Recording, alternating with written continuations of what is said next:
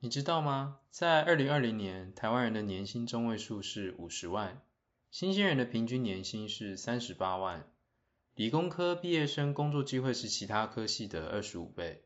全体九百万的受雇者当中呢，有将近六百万人自认学非所用，百分之九十三不满意自己的薪资待遇，有将近五成六的职场工作者考虑出国工作。这就是我们台湾的现况。在这样的社会中，许多人想要改变。想要看见更多的选择，这个世界上难道就只有一种游戏规则跟价值观吗？我们也很好奇。大家好，我是张轩，我是 Henry，欢迎大家收听过来人 Podcast。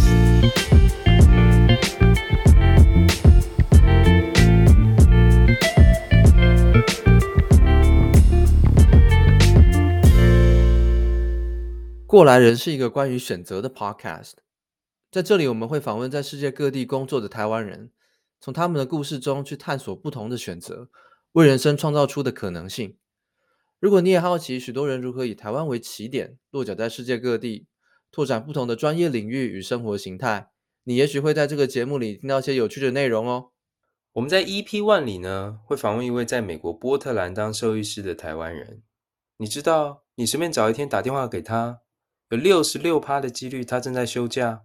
因为他坐三休六，你会好奇，在美国当兽医师的工作文化是如何，薪资是什么水准，他又是怎么从台湾出发，成为一位在美国执业的兽医师呢？